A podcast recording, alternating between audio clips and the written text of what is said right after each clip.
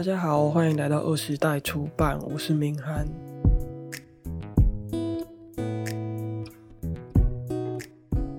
大家有很喜欢的艺人吗？比如说歌手啊，或是演员。从小就是电视儿童的我啊，长到现在二十几岁了，变成有手机成瘾症。喜欢过的艺人真的是多到手数不出来。从幼稚园、国小的时候，跟着姐姐听五月天啊、S.H.E。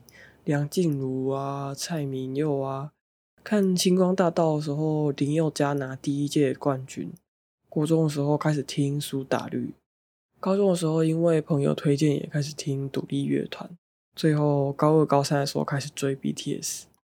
看过的剧和演员也是多到数不清啊，从公主小妹、恶魔在身边、泡沫之夏、恶作剧之吻、我可能不会爱你、我们与恶的距离。韩剧也是从大长今看到现在的机智医生生活，综艺节目从天才冲冲冲看到现在木曜4超玩，韩国综艺也是没少看啊，所以现在要我讲出我喜欢的艺人，真的是三天都讲不完。可想而知，我的追星经验可以说是很丰富啊。虽然我认真追过的星也只有五月天、苏打绿跟 BTS。但我在追这三团的过程中所付出的时间跟金钱，真的很难计量啊！他们代表了我从五到二十岁的青春，陪我度过最懵懂无知的十几岁。以我的经验来说，追星的人通常会被叫做迷弟迷妹或是粉丝，但粉丝跟迷弟迷妹之间其实是有差别的。迷弟迷妹会感觉带有一种贬义。通常是指喜欢偶像团体的人，可能是因为平均年龄比较小吧，加上有小部分比较不理性的粉丝，让大家普遍对韩国偶像团体的粉丝印象都不太好。现在好像有好一点了，但还是蛮常会遇到不太友善的状况。我觉得这其实就是一种歧视吧，仅仅因为是这个族群的人。就把既定的负面印象强加在这个族群内的所有个体身上，因为这些歧视和不友善的眼光，其实很多人不敢公开的说自己是韩国偶像团体的粉丝，因为只要一说出来，马上就会被套上不理性、盲从、外貌协会或者是脑粉、塑胶这种带有极大嘲讽和贬低意味的形容词。前阵子的 BTS 麦当劳事件。就算是没有在关注 BTS 的人都多少有耳闻吧。BTS 和麦当劳联名的餐点包装纸袋被上传到虾皮，标价四十五万，被做成各种的迷因。阿迪对这件事情在社交软体上面发表了意见，他说他不懂为什么真心喜欢一个人或一个团体是一件需要被揶揄的事。我的朋友中也有人买了餐点，然后发文说“吃吃看塑胶”这种嘲讽的言论。虽然内心还蛮生气的，但更多的是无奈吧。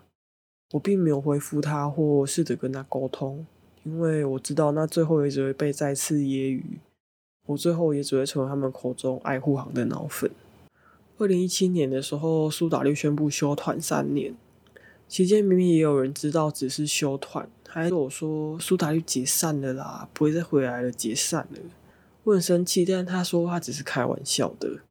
好吧，那抱歉啦，算我没有幽默感好了。我觉得对方没有觉得好笑，就不算是玩笑诶。我从四年前开始喜欢防弹，他们那时候在国内外都已经有很好的成绩了，一直到现在已经红遍全球。虽然对他们那种喜欢、热爱的情感已经不比当年。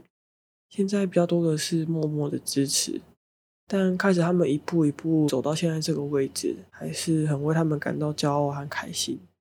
我觉得有时候追星追的也不是明星本人，可能只是因为从他们的歌词当中得到共感，被歌声疗愈，被舞台上发光的样子打动，或是从幕后影片中努力的样子得到鼓舞，又或者是从他们身上看到了自己没有的特质。我喜欢吴青峰，是因为即使世界对他如此的残酷，他还是选择保持温柔善良。喜欢 BTS 的队长金南俊，是因为即使前方的路布满了荆棘，他也从来没有想过要放弃团队，带着团员们一步一步走到了现在。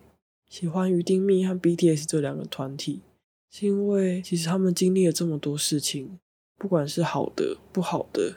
他们都选择接受、消化、吸收后，成为了成长的养分，继续向世界传递爱很好的讯息，然后往好的地方前进。所以，你如果问我这几年追星追的是什么，我觉得可能是一种陪伴吧。身为一个粉丝，我支持他们作品的同时，他们也用作品陪伴了我的日常。我们陪伴彼此度过所有好的、坏的事情，有种和作品一起成长的感觉。同时，我也从他们那里得到了很多力量和信念。他们在我疲惫的时候成为了慰藉，就像当我们一起走过的歌词当中所说的：“我们一起走过这些伤痛，抱着碎裂的心，继续下一个梦。”就像二三的歌词当中所说的：“虽然没有办法说以后不会再有痛苦，但拉着彼此的手笑吧，相信彼此。我们期望以后会有更多美好的日子。”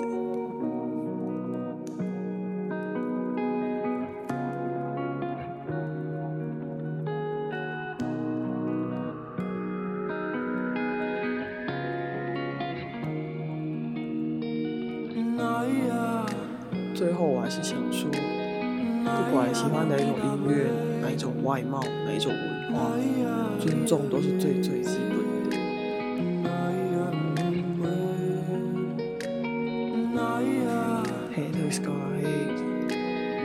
Mariana.